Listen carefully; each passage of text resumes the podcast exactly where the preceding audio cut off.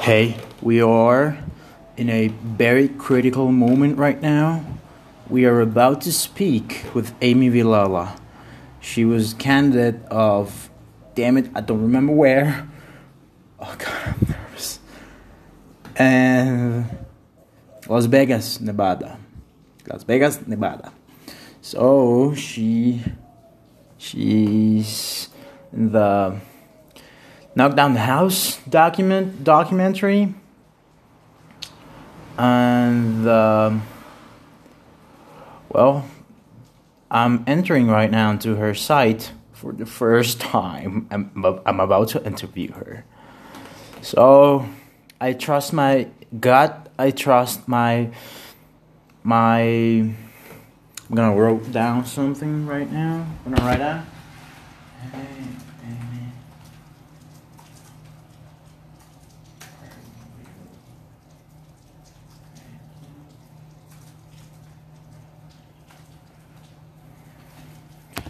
and my, my team was supposed to be here Grecia and Van Galle but they're not here. So it's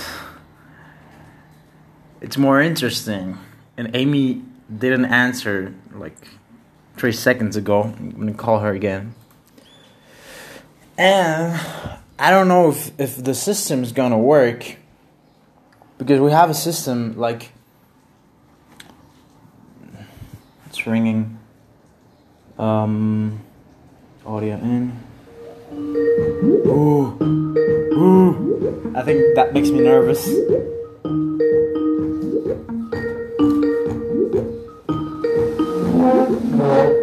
Okay if if this works I'm gonna start recording it this interview. Just here in anchor an anchor. If it doesn't work the video we're just gonna have audio so I need to back up and I was hoping my team would do that, but he's not here. And Amy's not answering. God damn it, I'm nervous. Okay, I'm gonna hang up. Ooh. Ooh, this is cool. I'm gonna send her a email.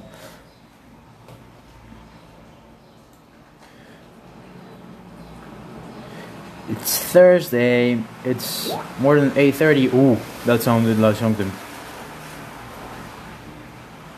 Oh, Five minutes. Oh, ooh, ooh, ooh. She said, please give me five minutes. Sorry. Ooh, that's so great. I feel so relief. I'm gonna text her. It's okay. Give me the call. It's okay. Mm, I'll wait for the call.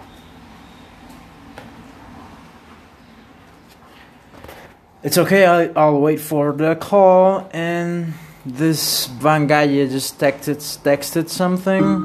Ooh, she's calling now.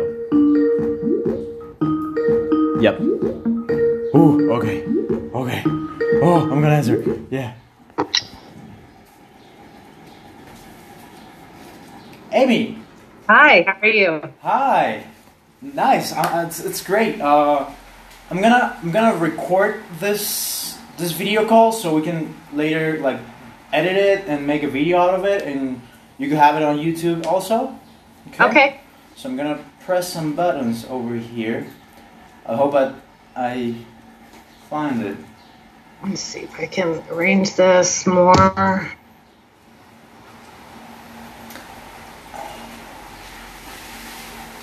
I think it's there. It's almost there. Yeah. Okay, I'm, I'm just gonna close the window because it's noisy out there. That's it. Okay.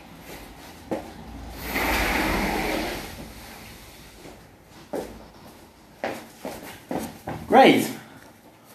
Well, I need to I need to confess to you that I'm nervous as hell. Like I'm so nervous right now. Don't be nervous. It's okay. yeah, but you know, um, watching that documentary really inspired me a lot. because for me is is the story of four powerful women that were against the status quo and they were authentic and that's something that moves me everything like every part of me moves me that because that's the world i want to see right so, right so that's why we, we're making this screening to inspire more women to be themselves and challenge make make that i don't know like leap of faith i'm so glad you're doing that and, and where are you from again i'm from san luis potosi which okay. is a city in Mexico. It's like four hours from Mexico City. Yeah, yeah. Yeah, I've gone through Mexico. My um, ex brother in law, he lived in Mexico. He was from Mexico, Puebla. Hmm. So we drove all the way from Kansas City down to Puebla. Ooh, that's a long trip. Yeah. Yeah. no, that's great. We're kind of jealous. You have a, a, a really uh, good president right now. We wish we had that. yeah, it's it's that's really interesting because, well, let's not talk about the president. um, well, I, I'll trade. You what? I'll trade you presidents. no, I'm fine. I'm fine. Thank you. um, what I think, what I'm most interested is how did you became like that? Like, I'm gonna like make it a little bit more specific because I see the documentary and I see you and I I mean all these actions that you took to to make that decision like selling your house that's no one like very very very few people make that decision and I I I profoundly admire you for that and I'm I'm wondering like how did you made that choice? You know, for me, it was understanding that people's lives were on the line.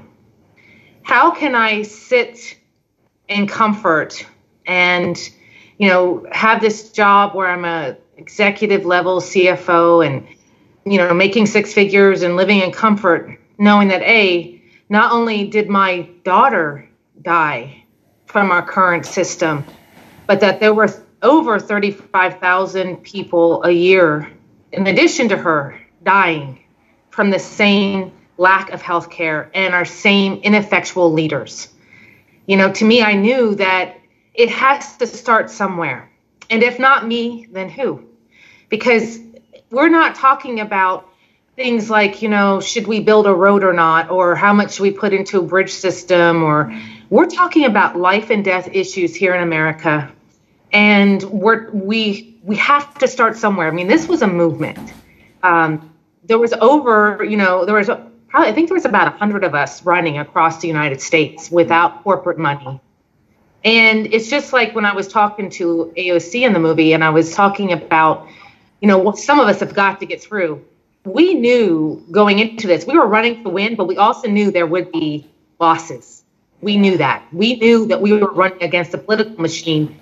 But in order for us to be effective or to get start breaking down that wall, we would have to all of us sacrifice and be ready to rise up. And every one of us that ran without corporate money and were not career politicians, um, everyone that I know had sacrifices. They've, they've sacrificed you know their personal well-being with being attacked constantly not being able to hold jobs now because they are you know blacklisted um, you know putting themselves in a financial situation that was difficult.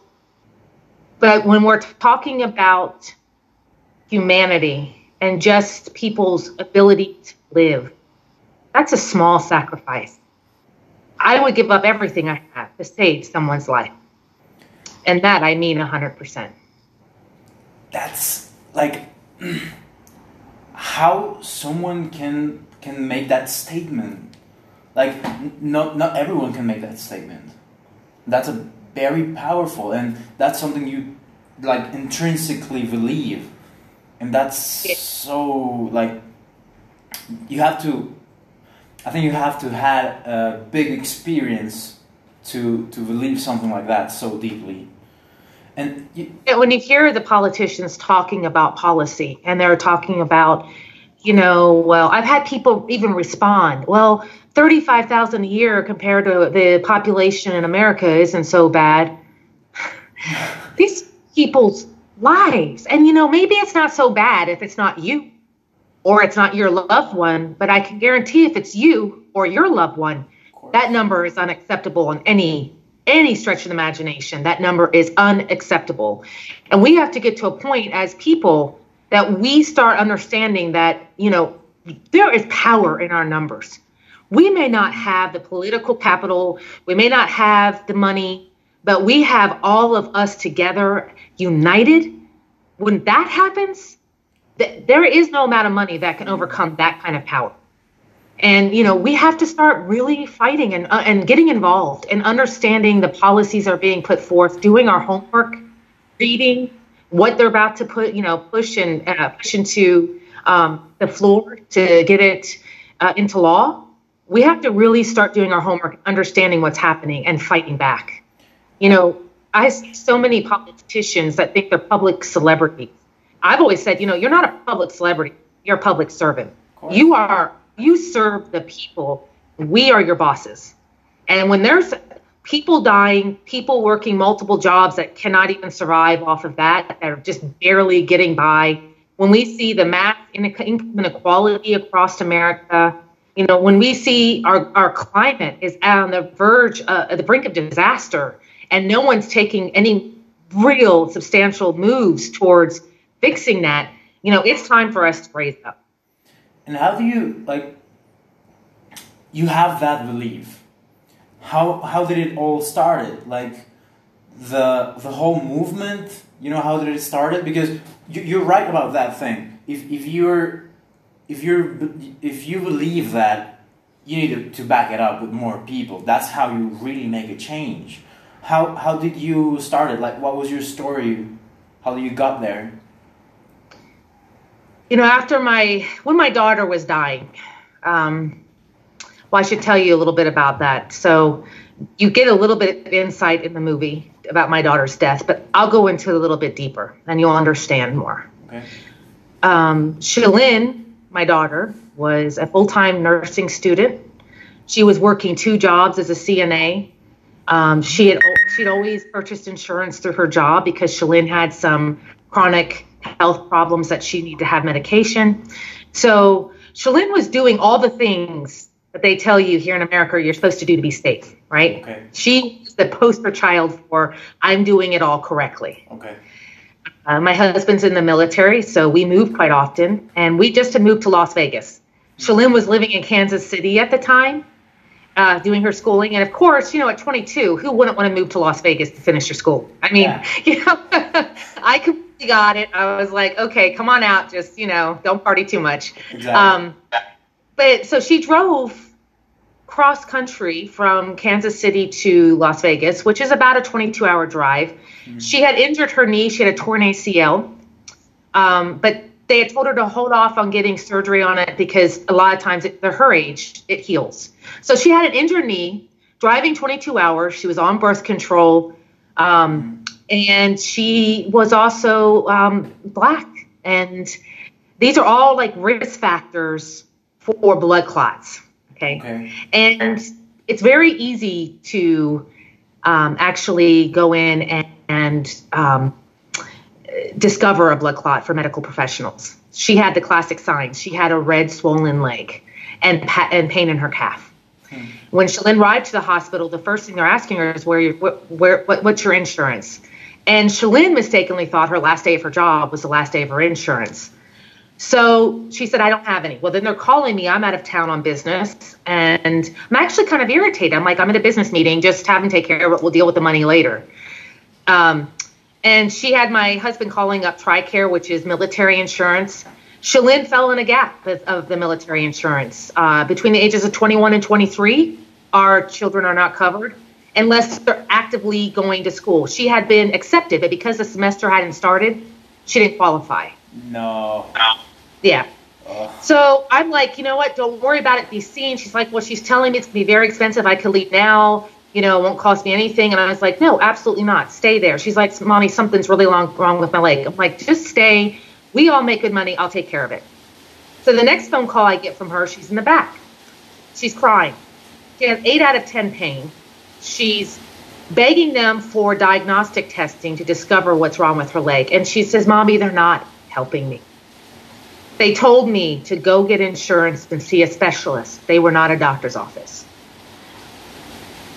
So Shalyn did go and try to get, um, she was looking up uh, different doctor's office, trying to get appointments, and applied for uh, state insurance.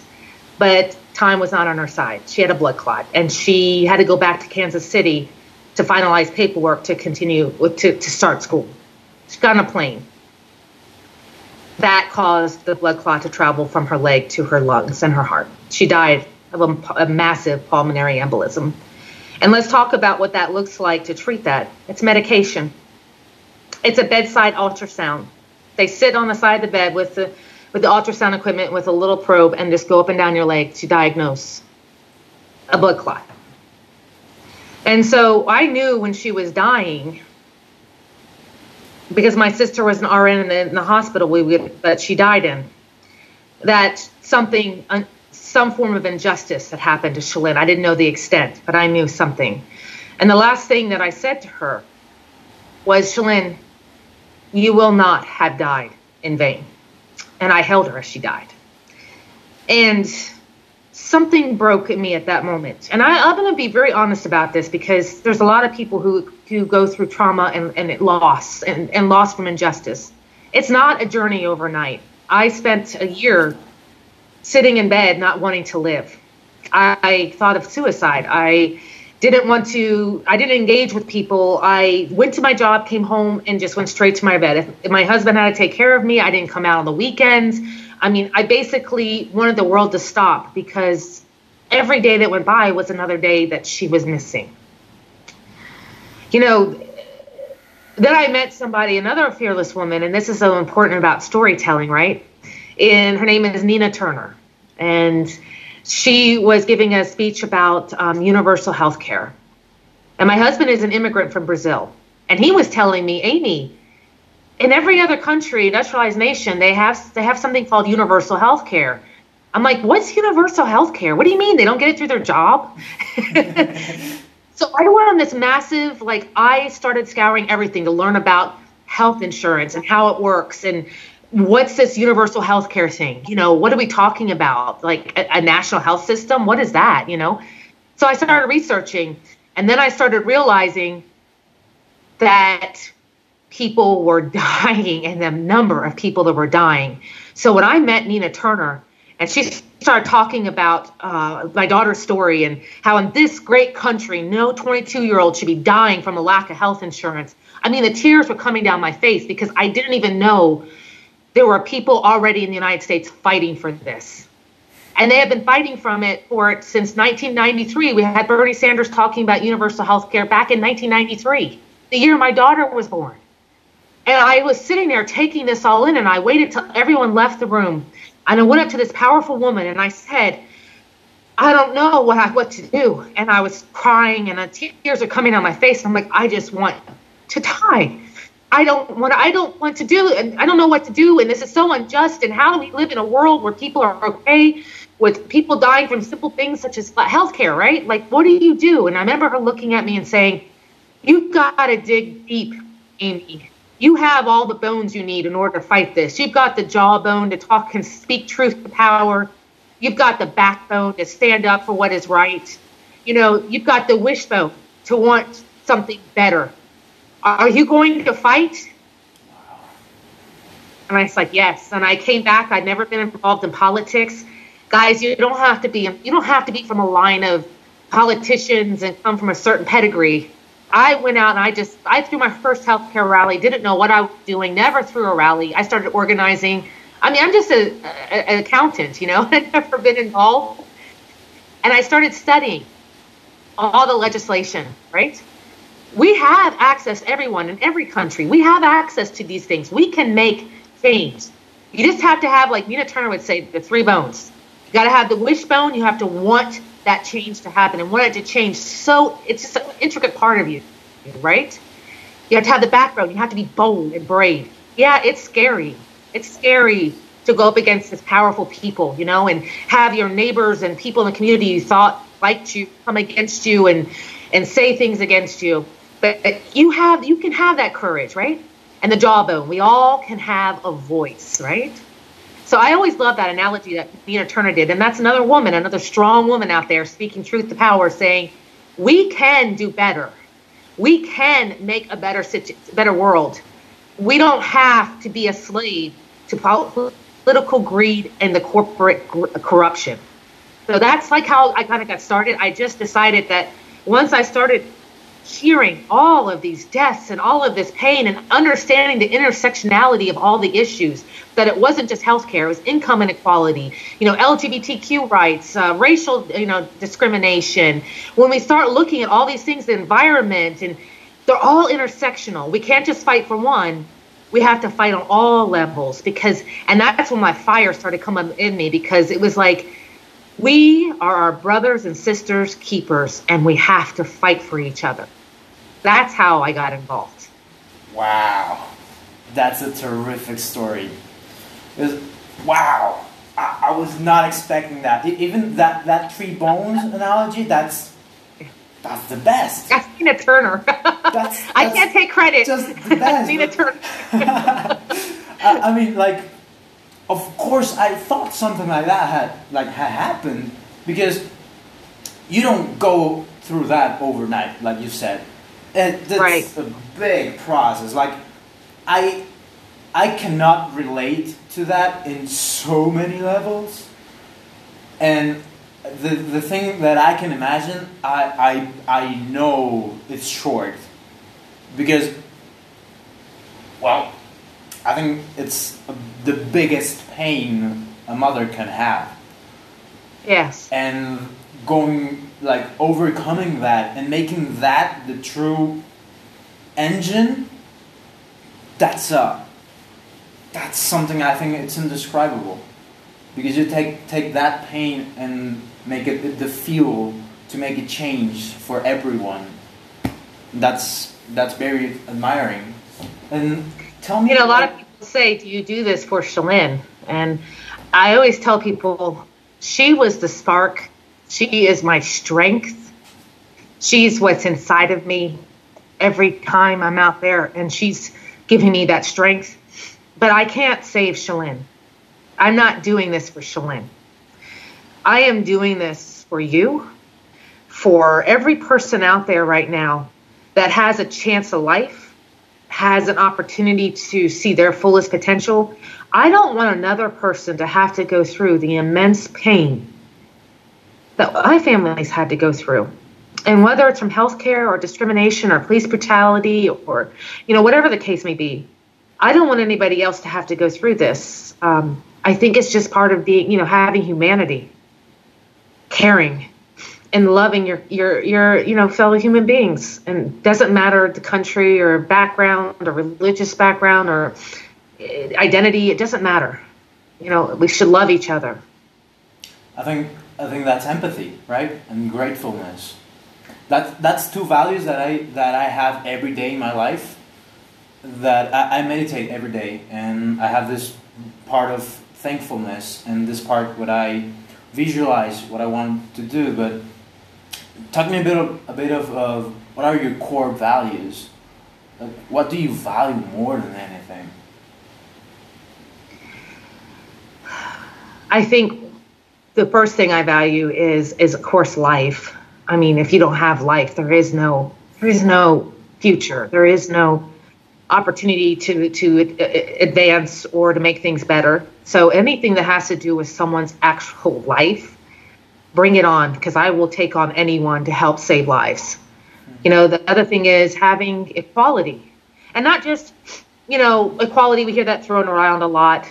I'm talking about true equality. I'm talking about, you know, being able to live your true authentic self in a society that gives you equal opportunities and has you know, doesn't have massive income inequality.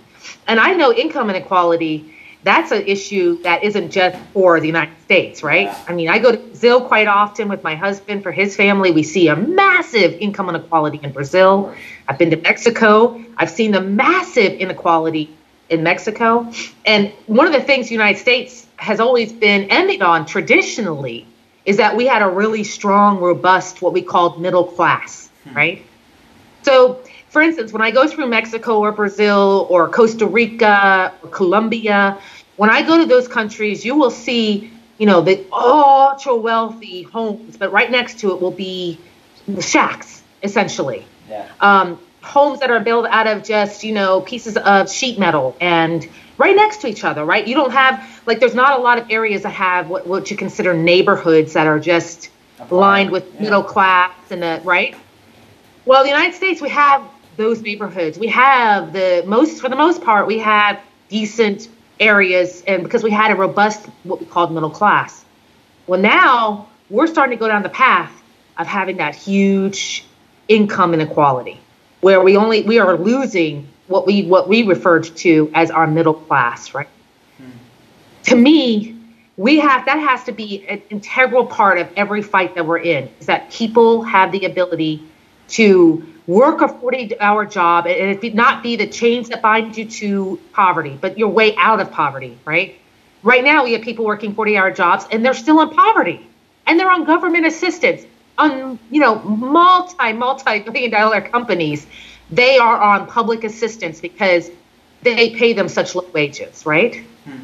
So I think, you know, that's definitely another one is really addressing income inequality, making sure that people have just not just not living, but actually being able to enjoy life, putting their work in, being productive member of society, and then able to take their kids on vacations, able to buy a house, able to pay their bills, and and buy you know wholesome food. That's really important to me. And then when we talk about discrimination, it's on all levels. You know, right now we have in our country, unfortunately, a president that thinks it's it's okay to call uh, you know, other countries, shithole countries, excuse my language. Um, when he's talking about actually, my husband's a major in the U.S. Air Force. He's, my husband's country is one of those shithole countries where he is he is he is he isn't creating. He's just bringing to light the massive racial discrimination that's existed in America. Yeah. He's not responsible for it. He's just made it to where it's acceptable now to talk it out loud and actually verbalize what people have been feeling inside yeah. for many, many years here in America.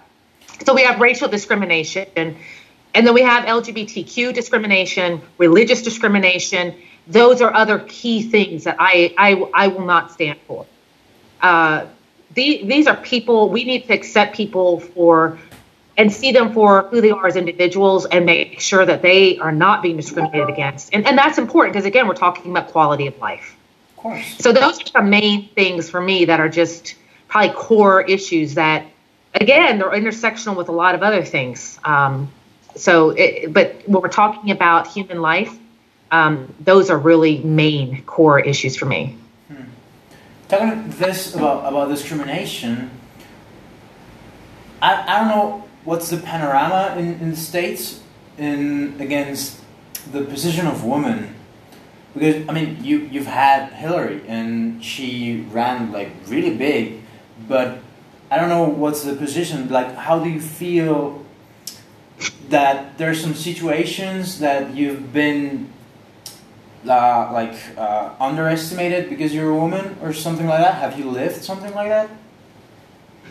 Yeah, I think we're talking about. I think that definitely had a part to play. Um, in the in the last election, I don't think it was entirely the reason why um, Hillary lost. Um, um, our country at that point, in my opinion, was looking for um, change and was looking for the type of policies that you saw, like AOC, myself, Cori Bush, and Paula Jean running on. People want change. Yeah. They don't want the same status quo, the same everything's good because everything's not good.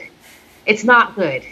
I mean, yes, we are the richest, richest nation in the world, but our people are suffering and it's only getting worse. So I, I think more than even um, identity politics, what's important are the issues I think that that's a, a major drive, driving force. But as we're out there talking, yes, of course, I ran across not only, you know, um, pushback in the political field, but I ran across it in my entire, you know, business career, right? Um, it's one of the reasons why when Rachel Lears, the director of Knock Down the House, came to me and said, you know, uh, and showed me the first run of the film, and I saw she put in the part of me crying. I was like, you absolutely cannot put that in there. and think about why. I mean, she told me to sleep on it, you know, but think about why I would be nervous about that. What do they always tell women? Never let them see you cry. It's a sign of weakness. Well, anyone that knows me, I'm not weak. That's the farthest thing from what I am. And I'm a big, I'm a strong fighter. Um, so I went home that night and I thought about it and I thought, well, there's two reasons why I really I have to go along with Rachel on this, and I, I agree, put it in there. A, I wanted to change that perception of women, right? Yeah. I the fact that we can have so much empathy and feeling makes us strong candidates for the political process because we will actually feel what our constituents are feeling and then go fight for them, right? that is actually, to my opinion, that is a positive. Um, and then secondly, you know, what most people don't know, you don't see it in the, in the movie. Right when I found out he lost, the first thing that was out of my mouth, I was holding Shalynne's urn. And the first thing out of my mouth was, no, now more people are going to die. And I couldn't save them. Like I couldn't save Shalynne. And that is when I broke out and just wailed because I felt the weight of my community. It wasn't losing the race. It was knowing that the, in my opinion, that the representative that was going in there was going to do try to do whatever he could to maintain status quo. And in its essence, from what I've seen so far, that's what's happening. He's one of the main people that's stopping Medicare for all. Uh, he's on the Ways and Means Committee in our country. So I kind of knew that's how that would play out. Um, and and I felt the weight of that community. And I'd like to argue, I'd love to see more of our representatives show true, not fake, false, or boohoo stuff because you feel sorry for yourself. Of course. Show true emotion when they're representing their constituents, because the, you know what they are representing the people, and they are responsible for life and death decisions. I think. Being I'm an actor and I work with emotions every day. So for for me being a man that cries whenever sees a movie, whatever type of movie it is, it's something that even my brother sees and he's like, "What's wrong with you?" And I'm like, "Bro, I'm just crying, you know? It's part of human being." So that's really interesting. Um, just I think we're, we're running a little bit of, out of time. So when I, I I have this belief that when something happens, something breaks, something it's a change. The leader has to take the decision of what does it mean. Because mm. it can happen the same the same situation can happen to both of us, but you can say, well, now it's when I take this and I convert it into this, and I can say, well, now's when I take this and I go down and I it's done. So I love the the speech that you gave to your team when you said when you saw that you were not winning that you were the best manager you were the best i love you that's so powerful because that's redefining that lost in the macro i don't think it's a lost so what's yeah. what's what's next for you you know that it's really um, insightful that you you said that because a lot of people are like, oh, Amy, you know, you know, you lost. Why would they want to follow somebody who lost? And I'm like, we know. lost elections. Uh-huh. We lose the conversation.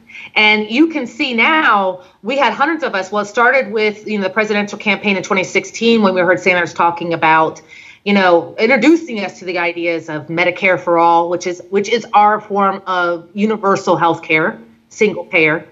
Um, we saw it tuition free colleges, you know, environmental. Then we all ran right after that, right? Across the United States. What are they asking the presidential candidates on the Democratic side this time around? Do you support Medicare for all? Where is your money coming from? Yeah. Are you going to support a Green New Deal? Are you going to support tuition free colleges and universities? I would argue to say we won the conversation. Yeah. And what's more important, each of our individual races in the beginning of a movement or winning the conversation, getting strong candidates like AOC into office, and then building on that next term, right? She's changing the conversation. I'm really excited about that. Um, I can't tell you how excited I am that she's out there fighting and she's doing an amazing job of hitting back.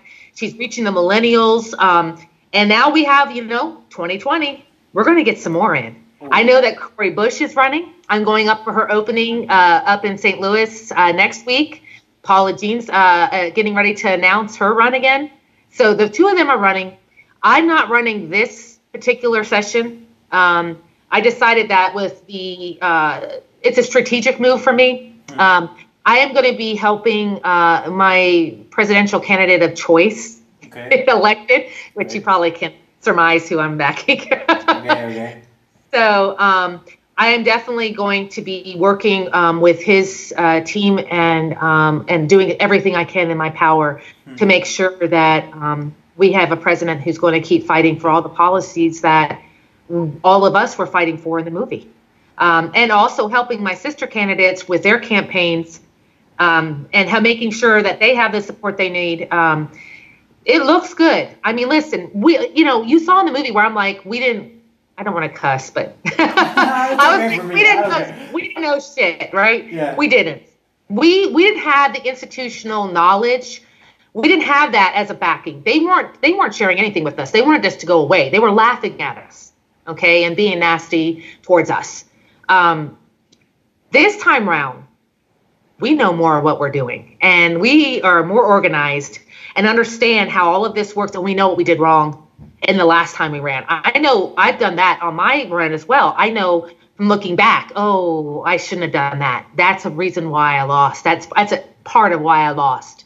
Um, but the next time, we know more what we're doing, and so we're gonna we're gonna be fighting. And I I, I can guarantee we're gonna get some more of us in this next election, and hopefully get a president that will help booster that message more and help us fight more for equality. But it all starts with each of us. So in closing, I want to say no mm-hmm. matter what your political preferences or ideology, this movie really isn't about pushing forth a certain, you know, um, political ideology, right?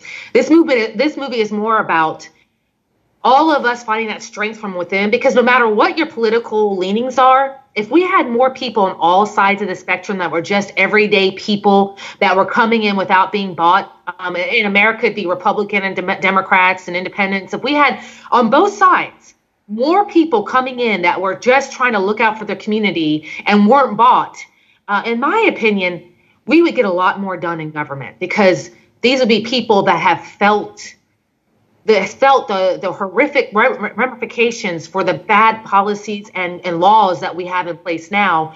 And they'd be willing to come in and make sure that we get things that stop that pain within their community, right? But right now, and I think this happens in a lot of countries, they all act like we're on football teams or soccer teams. Sorry, no, it's football. You guys call it football teams. Yeah, yeah, yeah.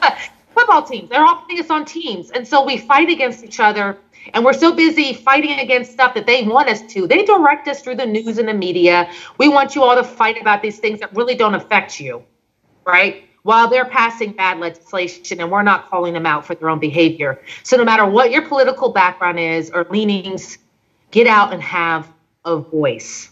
Have a voice and remember your why. Never forget your why. Why are you doing it? Because then you will never be able to be corrupted Of course. Wow, that's a really powerful ending. I, I have a, I have a, like, this is the far first time we're doing this type of event, and we're creating this organization called Dream Louder because we want oh. to impulse, uh, like, give give this push to every woman in our community. So we're thinking to ask this question to every woman that's going to be our speaker at the event, which is, what's the world that you want to live in? What's your vision of the world? I want to live in a world where people genuinely care about the welfare of others and not just within your own country, but across borders where we have peace, where we have people within our own countries being taken care of, and the government working in the way that they're intended, which is to look out for their people of their country, which means that every person has health care. They're not discriminated against in any manner. And I love to see us as a as as, as a world community fighting against you know this environmental disaster that's coming. You know, um, by having a, a, worldwide kind of new, green new deal for everybody in every country. Um, that really is where I'd love to live in a place that we're actually helping each other as a as a worldwide community and looking out for the most vulnerable in all of our communities. I always say that you know we're only as strong as the most vulnerable in each each one of our communities. I didn't think it could happen to me. I was considered upper middle class, and it did happen to me. Uh, and that's the lesson Shalynne taught me when she died was that you know if we're not caring, looking out for each other, then we are not as we're not as strong as we'd like to believe we are. So look out for your brothers and sisters, and uh, hopefully that we can do this. We're all in this together. I mean, across borders of nations, we are all in this together. We're all fighting the same fights, and continue on and know that you've got brothers and sisters up in America who are fighting right along with you, trying to make a change that will better all of our lives uh, universally. That's awesome. Wow. Now I'm not nervous. I'm just eight. That's great. That's great. Um, thank you so much. Thank you. Thank you so much for this time. I really, yeah, really appreciate it. And uh, no, we're with you guys. You know, there's a lot of us who are fighting against what's happening. We see you, we hear you, and we're with you. And uh, we're fighting up here as much as we can to stop what's happening that's affecting uh, not only your country but other countries um, in South America, and uh, we're going to keep on fighting. Yeah, that's it. Yeah, that's it. You're my brother now. yeah, yeah, that's that's really cool. okay, um, I'm I'm really looking forward to see what's going to happen in your future. So please don't stop the work that you're doing, like making all this noise about you what you're doing because this is just the beginning. This is no, it is the beginning. The beginning. We're not done. No, not any stretch of the imagination. Like, when I saw the whole documentary and I cried every minute, I'd said to myself, "This is just the beginning." Yes. Oh, yes. Yeah. It is. Yeah. Hear us. well, We're coming. I'm gonna I'm gonna stop recording because if not, if if you if we hang up, the recording's lost. So I'm gonna stop okay. recording first. I think it's almost there. Yeah, there. Well, this is this been this has been very moving for me. So thank you. Glad we can do this. this. I appreciate it. I, I, looked back through the emails. I, I think we missed your deadline. I didn't mean to. I'm so sorry. Um, we've been traveling so much hmm. that uh, it's been really hard to try to keep up. It's been amazing, but also difficult, right? Um, we just got back actually from England, and uh, you know now we've got Trump out there trying to put their their national healthcare system on on the line, hmm. and so like I said, this is this we really are all of us fighting in solidarity. I mean. Hmm just remember there was more Americans that voted against Trump that voted for him. And we're just reorganizing. I think we were actually kind of like like uh, a little bit lazy because we just thought there's no way in heck he's going to get elected to president. really, yeah. all of us were shocked. We were like, what? I mean, I was a Bernie Sanders fan, so I wasn't particularly super excited about Hillary but I still voted for her. But I mean, I was shocked. I was like, "There's no way." I mean, like, so, but we're fighting. Just know that. Okay. Okay. That's you know? right. What? Anyway, like, so sing uh, duet. In, in a personal um, question, what what do you think it's the best way to get to do this with AOC? Oh, to do the recording. Have you reached out to Corbin? No, Corbin. No, I just reached oh. out to Carla Fisher. Oh, with Netflix? Yeah. it's really hard to get AOC. Yeah. It's very hard because she's right now, and you know, she's in she's in office. Okay. Um, I mean, like we've only seen her at like two viewings. we talked to her. Um, I'll try to put a word in when I talk to her next and see if I can't. I'll pass on your information. It's just really difficult with her schedule um, to get her. She might be able to do it when they're not in session, Hmm. you know. But uh, I'll see what I can do. Yeah, I'm, thinking like 10 minutes on Instagram. Like, I know she's a lot on Instagram, so like 10 minutes Yeah. of video call on Instagram, that would be amazing. So, Yeah, if I'll let her know then. Definitely. Thank you, thank you, thank We'll you. see what we can do. yeah, that's great. Well, I'll, right. I'll let you go on with your day. All right. Nice meeting you. Keep in Yeah. touch. Well, You have my social media stuff, right? So you know how to follow me. yeah, yeah, yeah. Okay. Yeah, yeah, yeah. I have you. Thank you so much, Amy. All right. All right. Thank you. See Talk ya. later. God damn, yeah, bro. Oh my god.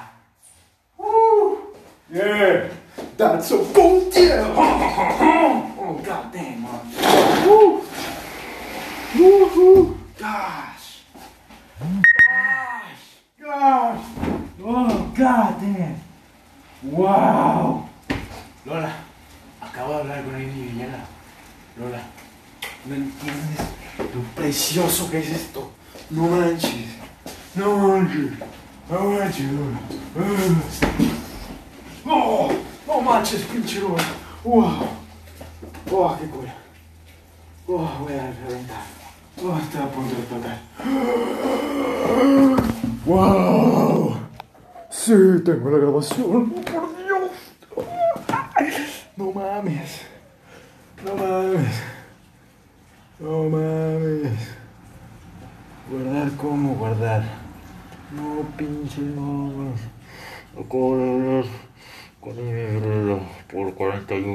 54 segundos. ¿Me estás escuchando esto? No mames. No mames. Güey. Güey. Oh, fuck. Wow. Yeah. You know what's the best of this? She said, I'm just Amy. And I'm like, God damn it, Amy. Oh, damn. Oh, bro. Oh, God damn. Ah. I think I'm not the best interviewer, of course, but I'm a great listener. So that's a very important part of it. I need to start learning interview skills. God damn, bro. This guy's just not even started. Mmm. Mmm. Mmm. This hasn't started, bro. I'm 22. My name's Paul Blanco. And this was the Blanco Show. The Blanco fucking show, man.